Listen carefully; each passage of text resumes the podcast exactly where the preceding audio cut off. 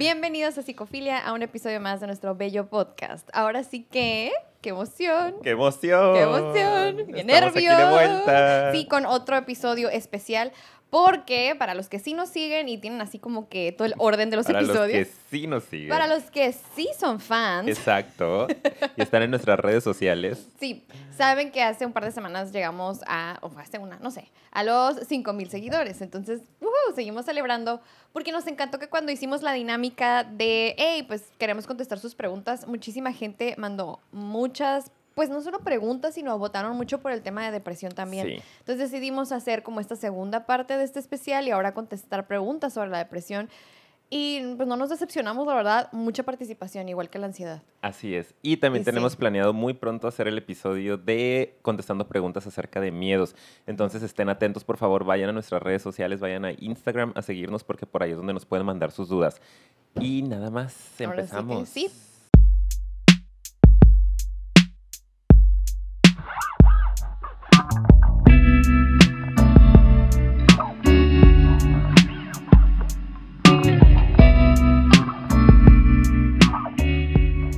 Ahora sí. Muy bien. Ajá. Volvemos después de ese hermoso baile. Sí, traemos un am, proyecto secreto que hay gente que ya está enterada, pero los que no, pues. ¿Les decimos o no? No, Ah, tiene ¿no? que ser Ah, hasta el siguiente, yo creo. Sí, de acuerdo. ok. Adiós. Ah, Seguimos. sí, sí, sí. Pero bueno, nada más estamos ahí como que picando, ¿verdad? Ujú. Ok, queridos amigos psicofílicos, personas interesadas en este tema. Obviamente que, pues miren, ustedes saben que nosotros tratamos de hacer todos nuestros episodios pues con un toque de humor, relajados, amigables. Es parte de lo que nos caracteriza y De por lo que yo esencia. Ajá, creo que mucha gente está aquí con nosotros. Al mismo tiempo tratamos de como que tocar con seriedad los temas que consideramos que son así. Pero en este capítulo o episodio que es de la depresión, espero que no, yo sí quiero decirlo antes de empezar, que no se ofendan si de repente tratamos como que de repente de sacar nuestra esencia, que es que de repente pues la chispa, el comentario, reírnos un poco. Ajá, no es con afán de ofender a nadie, sino como pues de repente hay que relajarnos un poco con, con ciertos temas y se vale, se vale porque pues todos pasamos por esto, ¿no? Entonces, pues yo quería decirlo, porque Sí. sí nos vamos a poner, yo creo que serios, sin perder nuestra esencia, pero pues sabemos que es un tema delicado, ¿verdad? Claro Entonces, que sí, pues, y respetamos que hay mucha gente que puede estar pasando por esto en, en diferentes niveles, ¿no? Algunos bastante graves. Desafortunadamente es una enfermedad en su punto más grave, una enfermedad mental que pues ha- se ha llevado a varias personas, ¿no? Y también queríamos como hacer ese disclaimer, ¿no? Como esa disculpa Aclaración. anticipada también, por si en algún momento se nos sale ahí que la bromita, que la risita, pero pues ya saben cómo somos. Si no, no estén aquí, por favor. no, amiga, no, no, no, luego, ¿cómo comemos? Exacto. Sí, no, No, no pero, es cierto. pero qué bueno que lo aclaramos, ¿verdad? Para que. Excelente. ¿Empezamos Pues ya? un tema, sí, amiga, un tema muy, muy hablado, ¿no? Muy este, común, muy constante en nuestra sociedad. Nos dimos cuenta ahorita que abrimos la cajita de preguntas este fin de semana que nos llovieron las preguntas y eso que nuestra población pues apenas va creciendo, pero mucha gente participó, mucha gente mandó sus dudas y esto nos hace pensar que es algo que está muy presente dentro de nuestra población y nuestra sociedad, como la ansiedad. Si se fijan, estas dos, eh, estos dos temas o estos dos funcionamientos o este, temas mentales, trastornos mentales, son de los más presentes, ¿no? O Sí. normalmente tendemos a tener rasgos ansiosos o rasgos depresivos. La mayoría de la gente, también hay otros que no tienen ningún rasgo, no sé cómo le hicieron, no sé, no sé quién los educó, quién los creó, los lobos o quién. Pero la mayoría de la gente oscilamos entre estos dos, ¿no? Entonces, pues bueno, ahorita vamos a adentrarnos un poquito más en la información de la depresión. Sí, y también como lo dijimos en el episodio de, de ansiedad, eh, ah, no, se me fue la idea. No, No, ok, no pasa dijimos nada. algo en el episodio de ansiedad que era importante también aclararlo. Bueno, si me acuerdo se los voy a decir. Ok, ya me pusiste a pensar que, que ¿Qué ocupamos aclarar. No, no es nada como aclarar, aclarar, Ok. sino como, no me acuerdo qué era, pero algo que había mencionado y dije, ay, aquí también aplica. Pero más adelante va a salir, estoy segura, Ok. ahí va a salir. Muy bien. Entonces, Entonces, comenzamos. empecemos. Sí, con la primera pregunta. Entonces, Pregunta ¿qué? número uno. Te la leo. Pues bueno. Ok. ¿Cómo ayudar difícil. A una... a esta, esta fue la que más se repitió. Ya me acordé. Regresó la idea a mí. Woohoo. Que lo que hicimos fue que como llegaron tantas preguntas, si no aparece su pregunta, la idea es que tratamos de compactarlas todas de alguna manera y eh, pues incluirlas dentro de otras, ¿no? O sea, porque Así sabemos es. que se pueden contestar. Pero también incluso así, sí nos quedaron varias, así que disculpen si no alcanzamos, pero es que fueron muchísimas. Así es. Ahora sí, esta fue una que se repitió mucho en el episodio de ansiedad, que es, perdón, que se repitió mucho en este episodio para, para la depresión, que es cómo ayudar a una persona con depresión. Fue yo creo que la más, más, más Sí. repetida. Vas- varias veces. ¿Tú qué tienes que decir ahí? Disculpen que ando medio dormida, ¿eh? se me nota. Ahorita andaba dis- divaga- divagando, así que... Despierta, despierta, amiga. Vamos a darle unas ¡Despierta! cachetadas, unas Sí. buenas cachetadas. este, ay, este, yo también.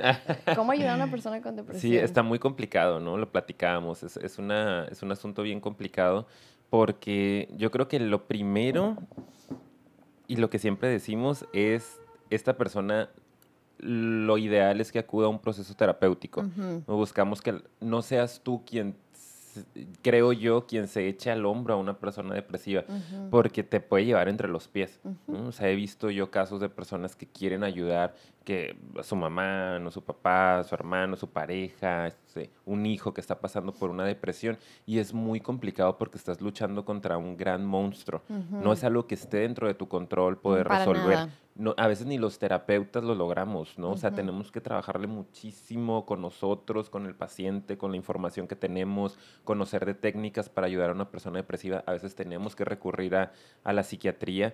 Entonces, es complicado. Yo creo que, que este, tú ahorita me complementarás, amiga, pero estar para el otro sin querer controlar al otro creo que es importante. Básico. Sí, no caer en el control de la otra persona y en decirle lo que tiene que hacer y en querer ser su payasito, ¿no? Su O animador. Su mamá, papá, ¿no? Mamá, papá, exacto, de párate, hay que hacer esto, vámonos, forzarlo a hacer cosas, hostigarlo, como decían por ahí en alguna otra pregunta, sino simple y sencillamente saber que va a ser un proceso en el que te va a tocar acompañar al otro al lado. ¿No? Enfrente, no jalándolo, no atrás, empujándolo al lado. Como una persona que está pasando por una recuperación de alguna enfermedad física, por ejemplo, Sí. que no lo vas a parar y le vas a decir, ay, vente, vámonos ya, tienes que salir a correr cuando te sacaron la vesícula o algo por el estilo. Es como, oye, aquí estoy para lo que necesites, ¿no? ¿A qué te ayudo, ¿no? ¿Qué te arrimo? Entonces, más o menos es lo que puedo contestar ahorita. No sé Sí. si tú traigas algo Yo más. creo que lo que quería nada más enfatizar es eso, porque yo creo que a mí lo que me da a entender mucho, y porque aparte les puedo decir por experiencia, ¿no? Que, que me, me ha tocado vivir con esto como familiar de alguien que tiene depresión, eh, es que yo creo que esa es la duda de, de muchos de nosotros que estamos alrededor, pues, o sea, y yo creo que es lo que más nos desespera y muchas personas, eso yo, o sea, yo creo que por eso se repitió muchísimo, porque Sí. lamentablemente, ¿verdad? Conocemos a alguien eh, o puede que ustedes que nos escuchen o si nos estás escuchando, pues padezcas depresión. Entonces es como, yo creo que es de las cosas que más veo que le desespera a los familiares porque tú ves que está sufriendo esta persona y quieres ayudar. Y Es la cosa, ajá, y la cosa es que seguramente no solo quieres ayudar, sino que si me estás escuchando probablemente ya has intentado hacerlo de muchas maneras y estás como medio en desesperación porque dices. Nada funciona, déjame mando esta pregunta, ¿no? Porque ¿qué es lo qué es eso que tengo que hacer? Lo triste yo creo y lo que yo recomiendo mucho a quien nos esté escuchando es la aceptación de que tú no tienes el control. Exacto. Y, y es muy importante que aceptes eso porque si tú estás ayudando desde esa necesidad de controlar y de que ya se le quite y de que ya esté bien, yo sé que viene desde el amor, claro, no estoy diciendo que sea también ahí por controlador, no, sino como de quieres tú resolver y en la depresión se trata precisamente acerca de que esa persona resuelva por sí misma. Esa es la sanación. Si alguien llega y le da como que, ay, el efecto placebo por fuera, eso a veces alimenta más el problema. Entonces tú quieres controlar, decirle qué hacer a- y, y creamos al rato personas dependientes, ¿verdad? O personas que se te cierran más, o al rato ya estás en conflicto con esa persona. Entonces es como característico de una persona en depresión es que aprenda por sí mismo misma a poder manejarlo. Bueno, como en cualquier tipo de problema de salud men- mental, ¿verdad? O sea, es como, la idea es que tú, tú aprendas por ti mismo. Entonces, yo lo que te puedo decir es aceptación de eso, de que tú no puedes, no te toca, inclu- incluso si lo quieres hacer, puedes llegar a dañar más. Exacto. ¿Ok? Entonces, tú tienes que manejar esa emoción tan frustrante, incluso este, a lo mejor medio duelo que te puede dar de que, ah, soltar la idea de que no vas a poder ayudar como quisieras, pero sí puedes acompañar y sobre todo, cuídate mucho a ti. Exacto. Si tú estás bien, puedes acompañar de una mejor manera y si esa persona luego sí quiere y genera movimiento, ahí sí ya puedes apoyar, si te pide ayuda, si te pide ya algo más específico, pero si tú estás mal, ¿cómo vas a estar ahí para la persona? Entonces, eso es yo creo otro tip que doy. Tip, o sea, pues recomendación, ¿no? Sí, súper importante, yo creo también eso.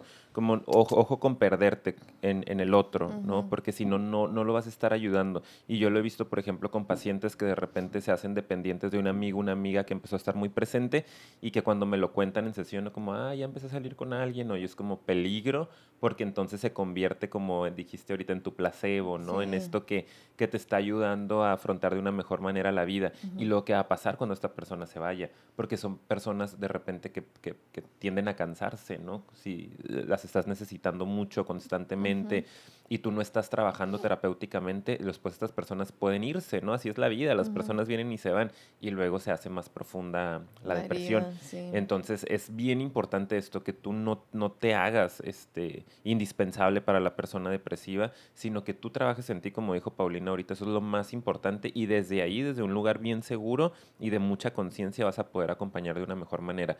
Y lo más importante, ya sabes, es recomendarle la terapia y a lo mejor sí ayudarle, que es complicado para una persona depresiva dar el primer paso, ayudarle a conseguir un buen contacto, ¿no? Tal vez acompañarlo a una primera sesión y, luego, bueno, dejar que él active sus recursos porque lo importante es que él o ella pueda ver por sí mismo. Esa va a ser la solución, que aprenda a generarse esta, esta sensación de salud. Nada y nada más, si a ti te está costando trabajo hacer eso, ve tú también a terapia. Porque quiere decir que ya hay un enganche emocional y algo que a ti te está costando trabajo soltar. Entonces tienes que ir, porque acuérdate, la prioridad también es, ¿tú le quieres ayudar? Ayúdate. Nada más es lo que quería decir. Perfecto. Siguiente pregunta. ¿Qué tan grave debe de ser la depresión para recibir tratamiento farmacológico? ¿Son malos los tratamientos farmacológicos? Qué buena pregunta. Es muy buena Porque mucha gente siempre se pone como muy mal con ese tema. Entonces, ¿qué tan grave tiene que estar? Comentábamos un poco, Ricardo y yo, antes de empezar, que realmente no es algo que a ti, eh, como interesado, paciente o como que traes esa como duda, te corresponda como Em, identificar tal cual o diagnosticar incluso, ¿verdad? La idea es que alguien, o sea, especialista, un psicólogo, psicoterapeuta, te pueda determinar si ya eres candidato o que incluso lo vas a requerir para poder eh, a lo mejor avanzar de una mejor manera en tu tratamiento, ¿ok? Entonces, ese es lo primerito, no es así como que hay, ve y búscate en internet o una lista que te vamos a dar nosotros, porque es que varía demasiado dependiendo específicamente de tus condiciones, tus características de personalidad, el estilo de vida que lleves, o sea, tienes que ir a que te evalúen y a como realmente determinar si es necesario. Ahora, también hay algo que sí te puedo decir muy genérico, que es que, claro está que sí, si verdad está causando una disfuncionalidad, perdón, pues bastante eh, grave, por así decirlo, que repito, yo no te voy a decir aquí que es grave, porque eso toca que alguien lo, lo, pueda verificar, pero pues nada más, ya que se verifica, la idea es que sí tenga que ser como algo que realmente te está impidiendo eh, estar estable en tu vida, avanzar, seguir adelante, como le quieras poner, ¿verdad? O sea, yo siento que sí es importante que, que no se nos haga tortuosa la vida, entonces por eso es importante que nos acompañe, porque de repente es tan pesado que sí necesitas como ese pequeño como empuje o apoyo, y pues claro que te lo puede dar, ¿verdad? No sé si quieres comentar algo ahí o ya irte a la de si son malos. Eh, sí, yo, yo creo que eso, ¿no? O sea, no es algo que nosotros podamos decir desde afuera. Yo te lo puedo decir como terapeuta. Si a mí me llega un paciente eh, que yo ubico que tiene rasgos depresivos o que tiene una depresión como tal clínica, mm, voy a revisar eso, ¿no? Como dijo Paulina, la parte de la funcionalidad.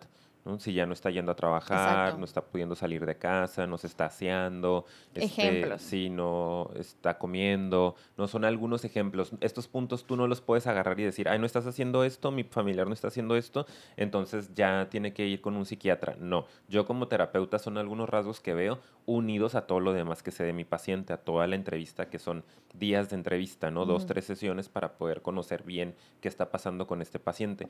Y otro de los rasgos que creo que sí es importante mencionar que es, es eh, decisivo para canalizar a psiquiatría es que esté en riesgo la vida del paciente o que esté en riesgo la vida de alguien más cercano al paciente, porque hay algunas ideas depresivas que pueden ir también en contra de otros. No es lo más común, eso aparece más en otros trastornos, pero puede pasar, ¿no? Este ahí me ha tocado que tienen hijos muy chiquitos y que dicen, pues si me voy me lo llevo, ¿no? Como este tipo de comentarios que son muy fuertes y que uno tiene que ver de, ok, está en peligro alguien, la estabilidad, la integridad de alguien, está en peligro la estabilidad o la vida de mi, de mi paciente porque tiene ideación suicida, tiene planeación suicida, entonces, pues ahí mi responsabilidad es cuidar cuidarlo, cuidarla, Sí. ¿no? Eh, evitar que pase algo en lo que hace efecto el tratamiento terapéutico y entonces canalizo a psiquiatría para que el medicamento le ayude a contener los síntomas mientras trabajamos lo emocional y lo mental. No es que, ay, no, pues ya pastillas y entonces ya te quedas con el psiquiatra y ya yo me deslindo y eso te va a ayudar toda la vida. No, esto te va a contener para que yo pueda entrar y trabajar contigo y podamos generar una relación de apoyo que te ayude a salir de donde estás. ¿No? Entonces, más o menos. ¿Y son malos? Pues como pueden darse cuenta, para nosotros, no. Claro que no. O sea, de hecho No. creemos que muchas veces son necesarios. Sí. Es malo, en mi opinión, cuando no tienes la información adecuada y a veces puede que caigas, porque como todo, ¿eh? puede pasar con a lo mejor un profesionista que no es muy ético, ¿sabes? Y que nada más está así de que medicando. Ahí es cuando sí puede o volverse... autoadministrados. ¿no? Ándale, que es todavía más Yo tengo mis delicado. pacientitos. Sí, ahí sí, que porque... tienen acceso a medicamentos y se los chutan. Eh, Eso, por ejemplo, que hay ahí... un clona para dormir y yo no. O sea, eso sí no está padre. Exactamente, o sea, es lo que nada más quería comentar. O sea, son malos, pues obviamente en el sentido, pues, ético y profesional y haciéndolo de la manera adecuada, no como todo medicamento, pero pues la idea es que no lo hagas así, porque luego ahí sí ya empieza a haber problema de dependencia y todo eso que a la Ajá. gente le tiene tanto miedo. No se tiene que crear una dependencia este, a los fármacos si está bien trabajada y acompañada por los profesionales, recuerden, pero hay que elegir bien también, ¿ok? Así es. Es todo. Muy bien. Siguiente pregunta, Número yo la tres. leo. ¿Hay formas de reconocer si un ser querido está sufriendo de depresión? Me encantan nuestros suspiros porque todas son Sí, muy buenas. Todas Sí, son muy sí, buenas. por algo las elegimos. Exacto. Sí. Y- Pues sí, sí hay formas definitivamente. No, no siempre es tan claro. Creo que aquí vamos a, a meter un poquito también eso. Acuérdense que la depresión es es súper amplia, ¿no? Es Ujú. todo un abanico de posibilidades. Desde un funcionamiento depresivo, o sea, simple y sencillamente que vivas tu vida, que tengas una mirada depresiva, que tengas una mirada desespera- desesperanzadora de la vida, ¿no? Un tanto negativa, este, una interpretación pues como que el mundo está en tu contra, la victimización a veces vida, también. De repente, ¿no? Por ahí esos tintes este, de, de victimización. Hasta una depresión clínica en donde de verdad, o sea, hay un asunto incluso a nivel neurotransmisores, química cerebral, en donde no estás produciendo este, ciertos, ciertos químicos que te producen felicidad o te permiten esa sensación de felicidad. Es lo más grave, ¿no? Entonces, dentro de esto, pues hay un montón de posibilidades. Sí, como que es un rango, es un espectro, como dices. Y puedes tener como que cierto nivel dentro de ese espectro. Exacto. Entonces, pues no siempre vamos a poder ver claramente si un familiar o si un amigo está deprimido o no deprimido. Hay unos en los que ni siquiera ellos se han dado cuenta que están deprimidos, ¿no? Exacto. Ni Que eso es algo que nos preguntaron, ¿no? Sí, que, si también puede por ser ahí y- dijimos, bueno, ahí la podemos contestar un poco, porque hay veces que las personas ni siquiera se dan cuenta que están deprimidas, porque tienen una vida muy funcional, porque pues salen a la calle, trabajan, tienen su pareja, tienen Se su le ven hasta contentos, ¿no? Exacto, pero de repente cuando empiezas a platicar con las personas te das cuenta que ahí muy, muy callado, muy en el fondo traen este discurso depresivo, ¿no? En el cual pues no están tan contentos con la vida, se les imposibilita disfrutar. De repente tienen pensamientos invasores bastante fuertes, ¿no? Sí, sí. que pueden ser muy, este, intrusivos, ¿no? Llegar de repente y meterse y luego irse. Y dices que era otra de las preguntas, que no me acuerdo si la pusimos al final. Sí, que por ahí va a estar. Ajá. Sí. Este que también de repente me llegan pensamientos suicidas, pero luego se me van, entonces como eso es depresión o no, pues sí es depresión, ¿no? Solo que pues traes muchos recursos y mucha defensa y no estás permitiendo que entre, pero allí está y va a tronar en algún momento, Y entonces es hay que delicado, atenderlo. sí. Exacto.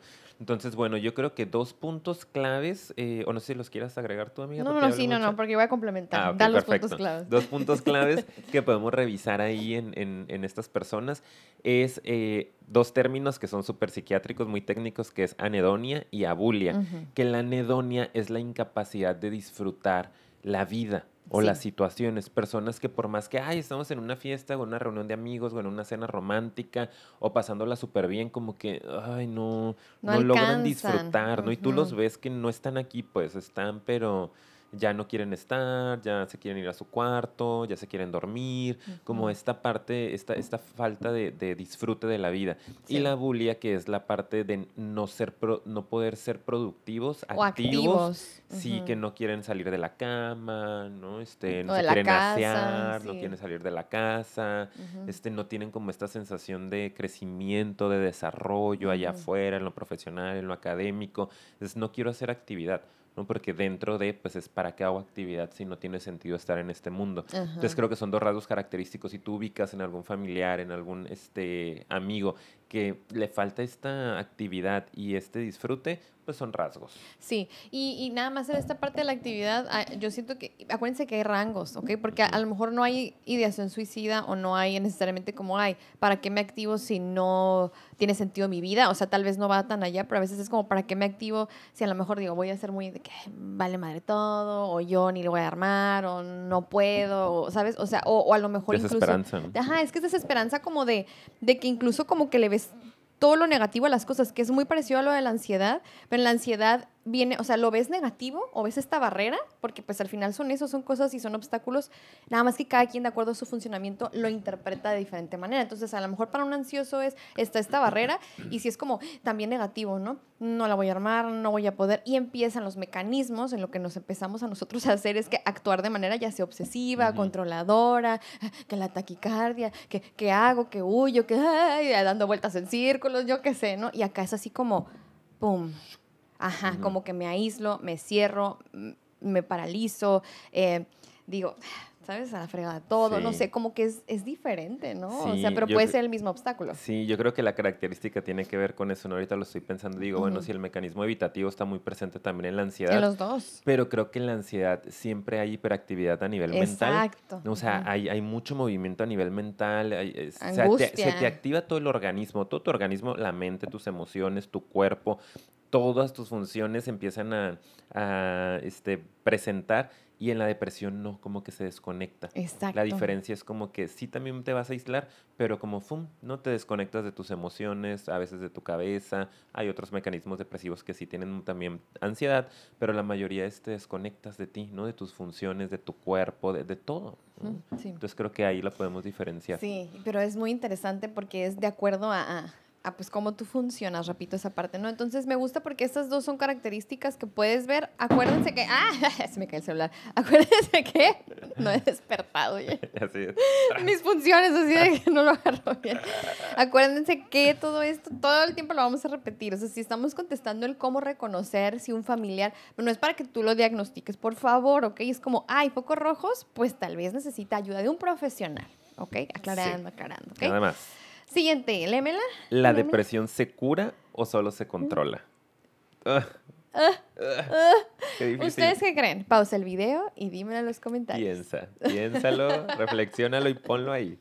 Miren, esto va a estar muy parecido a lo que contestamos en nuestro episodio de ansiedad, que de verdad si no lo han visto, por favor vayan y véanlo, eh, porque yo creo que es lo mismo cuando hablamos de salud mental eh, para muchos de los, pues de las problemáticas, que es depende.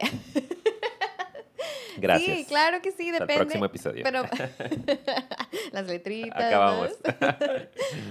sí, es que, pues, es que hay unos casos, ¿verdad? En los que platicábamos y creo que aplica igual en la depresión, que puede ser algún episodio, algo particular que te entre como, o sea, que te lleva a entrar en un cuadro depresivo, pero a lo mejor tal cual no estás clínicamente diagnosticado, ¿verdad? Pero sí experimentas síntomas y sí estás pasando por un episodio y cuando no está tanto dentro de tu funcionamiento, ¿verdad? Así como, como lo explicamos en la ansiedad, ¿verdad? Que no es una funcionalidad en tu personalidad, sí puede que sea transitorio.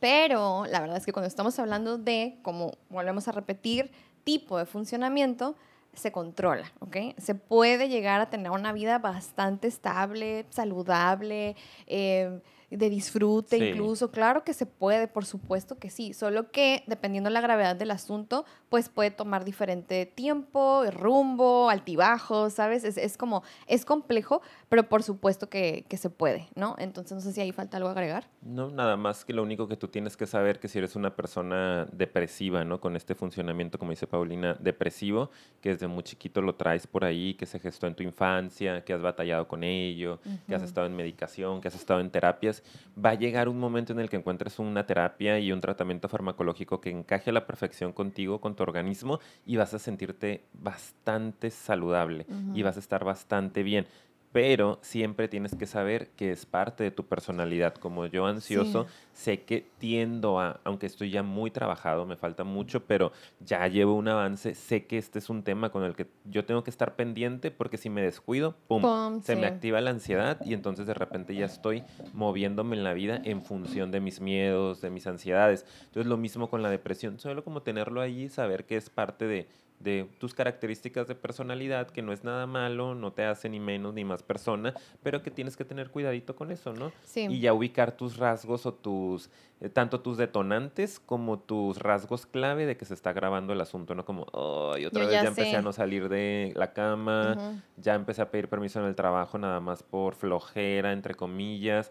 Mm, ¿Sabes qué? Voy a regresar a terapia. Sí. ¿no? ¿Sabes qué? Voy a pedir ayuda, voy a activar mi red de apoyo solo como estar pendiente, pero se puede llegar a controlar bastante bien. Y para tener ese nivel de conciencia, acuérdense, sí es importante iniciar eh, psicoterapia. No, acuérdense, ahorita pues estamos mencionando que se puede eh, llegar a psiquiatría, pero a veces no necesariamente, o sea, no siempre es así. Entonces también no le tengan miedo, o sea, vayan y acérquense y, háganlo a su ritmo. Nada más. Muy bien. Ok, Leo, yo la que sigue. Vamos bien, ¿cómo vamos de tiempo? Vamos súper bien, ¿verdad? Sí. Vamos 25. Va. Y pues esta es la 5.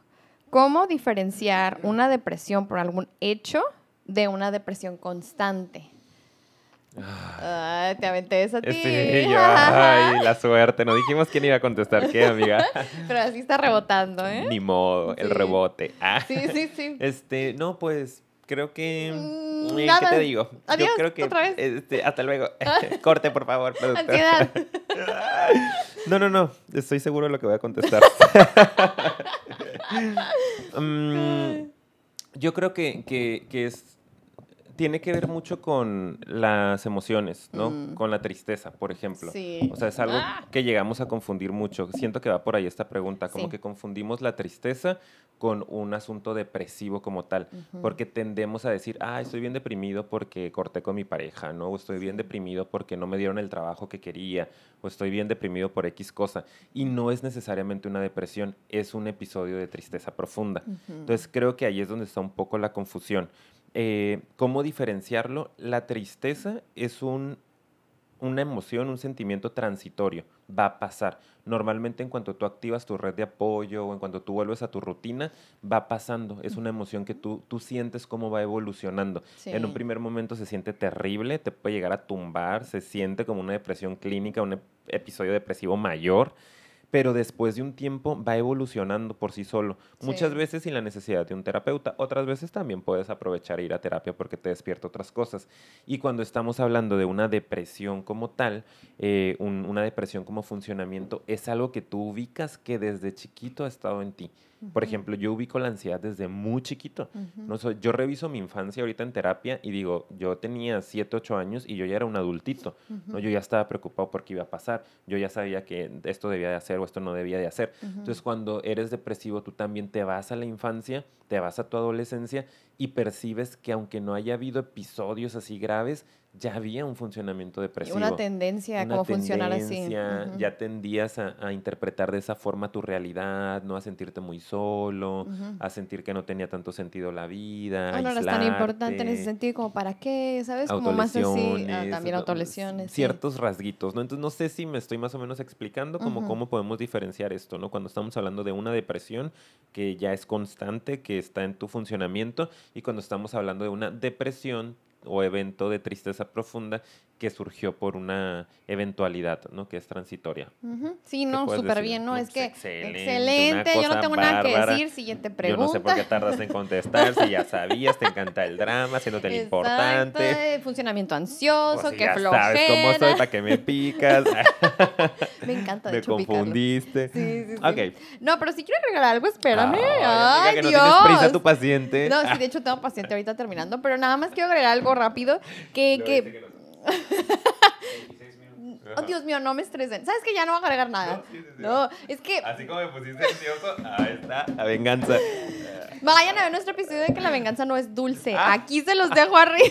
Este, Este, eh, ¿qué iba a decir? No, pues mira, yo nada más me gustó mucho cómo lo diferenciaste y, y me encanta, yo al final vamos a contestar esa pregunta, creo que es muy importante también el que más o menos sepamos cómo se puede originar y cómo se diferencia ese funcionamiento depresivo y, y yo creo que es muy importante e interesante hacer ese tipo como de evaluación porque sí creo que a lo mejor para las personas con ansiedad es más fácil de repente recordar ciertas cosas cuando éramos niños, pero sí creo que en el caso de los depresivos de pronto como hay mucho bloqueo, siento que les cuesta trabajo como recuperar Ubicar. ciertas, ajá. Entonces sí, yo creo que en este caso es muy importante, ¿verdad? Asistir a psicoterapia. Solo quería como Sí. complementar eso. Excelente. Bueno, ahora sí. Pregunta número 6, Pregúntame, amiga. pregúntame. ¿Lista? ¿Cómo reconocer la depresión y salir de ahí?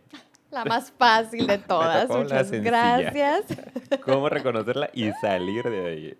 ¿Por qué pusimos esa pregunta? No sé. Pues es que, no, ya me acordé. O sea, que íbamos a nada más a enfatizar que pues cómo salir de ahí, ya acabamos de dar como pues muchas recomendaciones de que es muy importante ir con profesionales.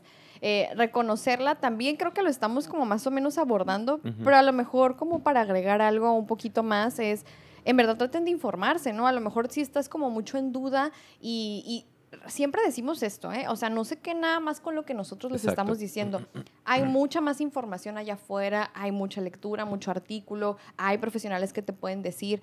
Es importante que sí hagas esa introspección, que sí te lo cuestiones, que sí te tomes el tiempo. Yo sé que es doloroso de pronto, a lo mejor, ay, la palabra depresión, ¿no? Como que enfrentarte Ujú. ante esa palabra es como, no, no, no, no, ¿cómo yo voy a, verdad? O, o no, es que, y a veces... Mucho estigma. Exacto, exacto. Entonces yo creo que ahorita lo que se me viene a la mente, porque pues ya hemos dicho bastantes cosas de cómo reconocerla, pues es esta parte de, de pronto de no tener ese miedo, ni como que, o sea, y luchar un poquito contra la resistencia natural que hay de pronto para poder decir, hey, yo estoy pasando por esto y necesito ayuda, que creo que también es algo bien complicado para las personas de funcionamiento depresivo, el pedir ayuda Sí. porque es parte de lo que de, de- de la herida yo siento Sí. mucho no como el recibir esa ayuda el estar acompañado el no sentirse solo entonces es como sí creo que es muy importante si nos estás escuchando que sepas que no es una palabra así de que y estoy deprimido pum, se terminó la vida y ya es algo así como que súper fuerte. O sea, como está muy amplio el espectro,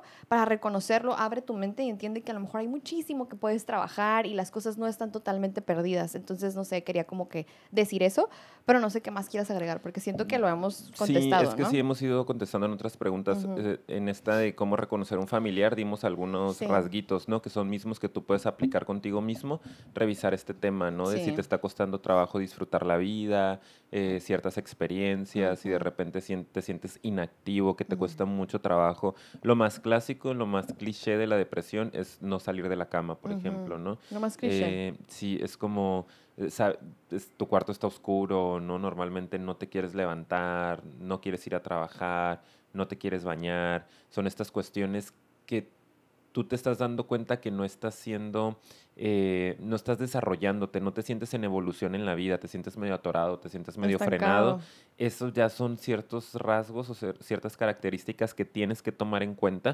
porque puede ser una depresión. Como dijo Paulina, el espectro es súper amplio, entonces puede ser desde una distimia, que ya hablando de clasificaciones, pues es una depresión un poquito más ligera, vamos a decir, pero constante durante toda tu vida. Puede ser un episodio mayor, ¿no? Este, eh, puede ser un montón de, de, de las diferentes tipos de depresión que hay. Sí, sí, Entonces, sí. como mucho, mucho contacto contigo mismo y darte cuenta. También creo que lo básico es la interpretación que haces de la realidad. Si interpretas el mundo como un lugar eh, con, sin esperanza, desesperanzador, me cuesta la traba- palabra, la La- trabaja- la- la- me cuesta trabajo la, la palabra. palabra. Este, creo que eso también es característico de la depresión, ¿no? Cuando tú te sientes así, desesperanzado, sientes que no tiene tanto sentido vivir la vida. No tiene caso hacer las cosas que a lo mejor incluso dices, bueno, podrías, no tiene caso. ¿no? Es falta de motivación, Sí. ¿no? También eso es clave para la depresión. Falta de motivación para hacer las cosas, para vivir la vida. Y quiero decir algo, no se soluciona con échale ganas, porque oímos la palabra motivación y entonces, ay, ¿cómo ayudo a mi familiar? Pues motívate. ¿Y cómo te motivo? ¿Y Porrista. cómo? Ajá. Entonces, eso es algo que tiene que venir desde adentro de la persona. Y si a ti te cuesta trabajo generar esa motivación para ti mismo, misma, es clave también para reconocerlo. ¿Ok? Creo que ya, ¿no? Sí. Súper bien. Excelente, como siempre. bárbara. ¿Cuál vamos? Siete. La 7. Ujú. Ok, ¿por qué cuando se está deprimido se busca sentir más dolor del que ya se tocó. tiene? A ver, yo te ayudo, no pasa nada. Gracias, gracias. ¿Por qué? Voy a repetir, escuchen, ¿ok? Es que está fuerte, me tocó todo enojado. ¿Por qué cuando se está deprimido se busca sentir más dolor del que ya se tiene? Ok, nosotros cuando elegimos esta pregunta se nos hizo así como, wow, qué, qué, qué interesante, qué Profunda. profundo, pero qué cotidiano y verdadero. Em, que es porque es lo que nos pasa a los ansiosos también, pues, que es como casi, casi, por eso hasta las personas dicen, ajá, como que parece que quieres estar Te ahí, encanta, te te gusta, encanta pues el ya, drama, sí. Ok, ya me curé. Se me quitó la ansiedad. Gracias. O la depresión, ¿verdad? Ajá. Y entonces típico, ¿no? De que es que anímate, échale ganas, tú puedes, yo confío en ti, eh, yo sé que puedes lograrlo. O sea, esas cosas de verdad que no nos llevan a ningún lado, no nos llevan porque pues al final, eh, acuérdense, es algo como externo, ¿no? Pero ¿a qué voy con esto? A lo que voy, ajá. Es que quería ejemplificar por sí porque está, está complicada Está la pregunta, complicada ¿no? Y ya él nos decía hace rato, por ejemplo, cuando estás bien triste, no sé, te cortó tu expareja Ah, sí, y sí, pones música triste, no te encierras a ver películas de, tristes, de, sí, de rompecorazones y, Y debes a comer la un nieve y todo este cliché de estás bien deprimido y ¿por qué te vas a ese escenario? ¿no? Más o menos a eso se refiere. ¿Por qué nos vamos a, a ese escenario en el cual ya nos sentimos mal y pareciera que sacamos el látigo y decimos tras, ¿no? Como tras. Pero la herida, tú así. Sí, sí, sí. Entonces dinos por qué, amiga. Porque están, pero muy perdidos, es cierto. Vayan a terapia. Vayan a terapia, sí. No, pues es que es parte, yo creo, de el mecanismo con el que tú entiendes que tienes que sobrellevar esa, esa emoción o de tristeza muy exacerbada o este, esta situación, esta barrera, como le quieras poner. O sea, que es lo que nos pasa también a los ansiosos. Es, es cuando hablamos de, de funciona- funcionalidad, perdón, tenemos que entender que es la manera en la que yo entiendo, y eso lo dije en el de la ansiedad, pero se tiene que repetir Sí, aquí, sí, e sí. interpreto el mundo y en la man- es la manera en la que yo tengo mis mecanismos para sobrellevar este tipo de emociones, ¿no? O las cosas difíciles que me pasan. Entonces, si mi tipo, ¿no? De, de características o mis tendencias es irme a lo depresivo, a través de eso tengo una sensación como de sentido o de control a lo que me Ajá. está pasando. Entonces, es por eso que pareciera que hasta me gusta, no porque se disfrute tal cual, no es así como me encanta sentirme triste, o sea, no, pero pues es mi recurso, Es así es como he de confort. sobrevivido, ajá, es lo que conozco, conozco esto y esto es lo que según yo me lleva un poco de estabilidad, desconectarme, pum, no quiero hacer nada, pum, así sobrevivo, es como mi mecanismo para poder funcionar, pero es muy disfuncional. Sí. Entonces, por eso está bien complicado, no sé si me expliqué, espero haberme explicado. Espero que sí, amiga, porque yo no te voy a complementar.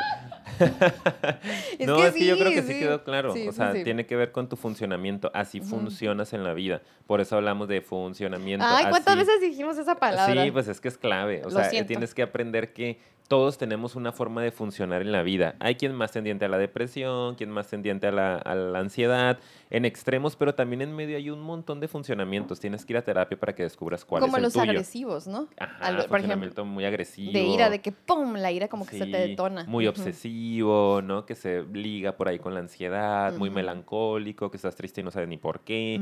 O sea, hay un montón de funcionamientos, ¿no? Este, hasta lo psicótico, por ejemplo. Exacto. Pero bueno, en lo depresivo, esa es tu forma de ver el mundo y de afrontar al Eso, mundo. es otra afrontar palabra. la vida. Sí, es tu estilo de afrontamiento.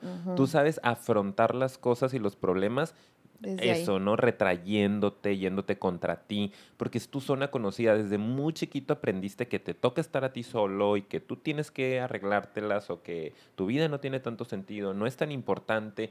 Y entonces cuando viene un, cuando alguien te toca así como que la herida poquito, tú dices como que sí es cierto, ¿no? Sí es cierto. Y entonces me dejaron y, y es que yo sabía porque no debía haber hecho esto y el otro y me falta y debería de ser diferente y me voy a poner a ver la película que sé que me hace llorar y voy a sacar el disco de Adele y voy a... me han contado. y bueno, voy a comprar el bote de No. nieve de la Trifty de chocolate. Claro, digo, eso dentro de, lo Rocky más, Road. dentro de lo más superficial que dices, bueno, Sí, por lo sí, menos, sí. pero yéndonos a lo más graves, funcionamientos muy graves. que, son, como decimos, ¿no? Cutting, Telesivos, por cutting, por ejemplo. ejemplo, sí, hasta llegar a pues quitarte la vida. Ideación suicida, planeación suicida, intentos suicidas, que sí, es, es, es terrible, ¿no? Y pasa bastante, es la realidad. Sí. Muy tabú el tema, desafortunadamente, no se habla mucho de esto todavía. Y por eso estamos haciendo este material también, porque se necesita ver con un poquito más de simpleza, entre comillas, ¿no? Y por eso lo trabajamos así también, porque ahí está, pues como los ansiosos. El tema con los ansiosos nos podemos llegar a destruir de muchas formas, pero como no hay una lesión directa contra nosotros, ay, sí, ansiedad, todos tenemos Ujú, ansiedad. Sí. Ahorita todo el mundo hablamos, todos los que somos ansiosos, es muy fácil decirlo, pero una persona depresiva aún tiene el tabú, el estigma Muy encima de no, porque está en peligro tu vida, porque no te estás moviendo, porque entonces hay que hablarlo más, ahí está, está presente en nuestra sociedad y común. tenemos que hacer algo con esto, ¿no? Informarnos al menos, es nuestra Claro que sí. responsabilidad. Eh, that's it. Muy bien, hoy cómo vamos. No manches, ahora sí me pasé. Qué sí me pasé. Bueno, ya, ¿cuál es? Ah, es, no, pues ya, ya casi. Para tratarla. Ah, no, pero esa la lees tú, ¿no? Para tratarlas mejor activación conductual o antidepresivos. Esa la podemos rapidito. contestar rápido, sí. De- aquí comentábamos que em, depende. es la Really? verdad. Ya Es quitaron, que- 300 personas quitaron el video en este momento. Estos no me están diciendo nada, no me resuelven. Depende. Ok, es que hay y ya él casos. sus apuntes. Es, oh my God. Dice, ¿cómo que depende? Yo quiero apuntar algo. Dame la receta. No, pero sí es una cuestión como de, hay casos en los que, eh, por eso es que es importante que primero vayan con, con una persona especialista, un psicoterapeuta, Pues ya sé, pero el punto es que a lo mejor va a ser suficiente con que inicies con activación conductual y eso empieza a mover, ¿verdad? Un poquito ciertas cosas en ti para que agarres un ritmo y gradualmente entonces puedas llegar a estabilizarte. Pero hay casos en los que ya está muy grave, un desbalance químico, hay algo que está totalmente fuera de tu, de tu dominio y pues ahí así, aunque vayas con el terapeuta, eh, puede que él evalúe que está muy complicado que incluso las cosas más básicas puedas tú realizar, que eso es yo creo que algo muy clave, porque a veces ni siquiera podemos hacer activación conductual, o sea, ¿eso qué quiere decir? Que vamos viendo cómo se puede mover, ¿no? Hablando de, la inactividad, haciendo pequeñas cositas, pequeños cambios, modificando aquí, acá, qué onda con tu rutina, qué está pasando, vamos moviéndole acá, pero hay personas de verdad que ya están en un punto en el que sabes que ni eso, lo eso lo puedo hacer. Entonces va a ser súper angustiante, lento, complicado y muy tortuoso para la persona que solo lo trabajes desde ese nivel de activación conductual. Entonces ahí se tiene que acompañar y se recomienda eh, con algún tratamiento farmacológico. Espero Así que es. se haya contestado. Sí, y también yo nada más voy a agregar que a veces ni no es ninguno de estos dos, ¿no? A veces no necesitas ni la activación conductual ni Ah, los sí. eh, fármacos. Necesitas un tratamiento que vaya más enfocado a lo emocional, ¿no? Es un tema de la Mm, relación contigo mm. mismo. Entonces, muchas personas esperan porque está muy de moda, muy en tendencia la terapia cognitivo-conductual, ¿no? Que es como ve sobre las conductas, sobre el, El síntoma síntoma. nada más. Entonces, si no estás saliendo de cama, pues tienes que salirte de la cama y tienes que bañarte y tienes que irte a no sé qué. Y ve al gimnasio. Exacto, y no, no siempre va a funcionar, no es, no es suficiente con eso, ¿no? Ni tampoco es en- ponerlo en medicación y que pues ya el medicamento haga su función, sino que a veces hay que darle chance, ¿no? Y no se va a activar conductualmente en un buen tiempo y no le vamos a meter medicamentos porque no está en riesgo su vida, simple y sencillamente es generar esta relación con tu terapeuta de mm, suma confianza para que tú puedas hablar de tus heridas y empezar a sanarlas poco a poco y naturalmente te vas a ir activando conductualmente, diría yo. Perfecto, Muy me bien. parece excelente, no se necesita más. Y ahora, siguiente pregunta. Dice, eh, ¿la depresión puede confundirse con la pereza? Ay, me encanta esa. Sí, pues contesta la. Ok. Breve. Sí, sí se puede confundir con la pereza porque acabamos de hablar de, de- de que no hay actividad, ¿verdad? Entonces, para muchas personas es como que, o sea, y ojo ahí, ¿eh? porque a veces yo he visto, no sé, eh, eh, gente, por ejemplo, en la adolescencia que me toca trabajar con ellos, que los papás, ay, es un huevón, o no está haciendo nada, le vale madre, y que no sé qué, es como... Óyeme, tú lo estás confundiendo con pereza, pero es porque en verdad se le está dificultando. Hay algo que es como no tiene motivación, en verdad se le o sea, es- está siendo complicado para esta persona. Entonces, por supuesto que sí, no hay que ser tan juiciosos, hay que preguntar, acercarnos y cómo te estás sintiendo. Hay algo a lo mejor que no estás compartiendo y en lo que yo te puedo ayudar. O sea, hay que irnos un poquito al fondo porque es muy sencillo el nada más decir, es una persona huevona, es una persona floja. Y claro que no, no tiene por qué serlo así. O a veces mismas las personas, ¿no? Como, ay, me toca mucho en serio verlo con adolescentes. es que soy bien flojo o es Pues que por soy lo que les así". dicen los papás. Claro, y no necesariamente. Así que yo creo que se contesta Sí. sencilla. Yo también, de acuerdo. Muy bien. Siguiente. Eso. Eh, la depresión, ya. ¿Cómo se origina la, ah, ¿cómo se origina la depresión? qué Eso está buena. Sí, y yo sí, nada más voy a decir, eh, depende. Ay, no. Vayan a terapia. No, no, no. Nuestras respuestas genéricas. Ya, corta, por favor, este episodio, ya. No, pues es que sí, obviamente depende, ¿no? Se puede originar de muchas formas, pero lo que yo le comentaba a Paulina, que lo que yo he visto en mis pacientes, lo que yo considero que es clave en, en cómo se origina una depresión, es eh, mucha soledad en la infancia. Eso es lo que yo he detectado. No he tenido tantos pacientes depresivos, raro. Eh, llegan normalmente más los ansiosos a terapia. Parte del mecanismo depresivo es lo mismo, no buscar ayuda, ¿no? Es complicado que te llegue un paciente en- en ese nivel de gravedad. Sí. Los que me han llegado, casi todos tienen en esencia o en el núcleo, el en factor común, que sus infancias las vivieron con mucha soledad. Tanto realmente, o sea, no estaba papá, no estaba mamá, no había hermanos, los dejaban solos, como eh, a nivel emocional, ¿no? Con papá, con mamá, con hermanos, hermanas, pero en estas dinámicas en las que estaba muy aparte esta persona. ¿no? Entonces de repente fue construyendo esta personalidad o este afrontamiento, este funcionamiento, como decíamos, en el cual me toca estar solo y estando solo se me complica la vida.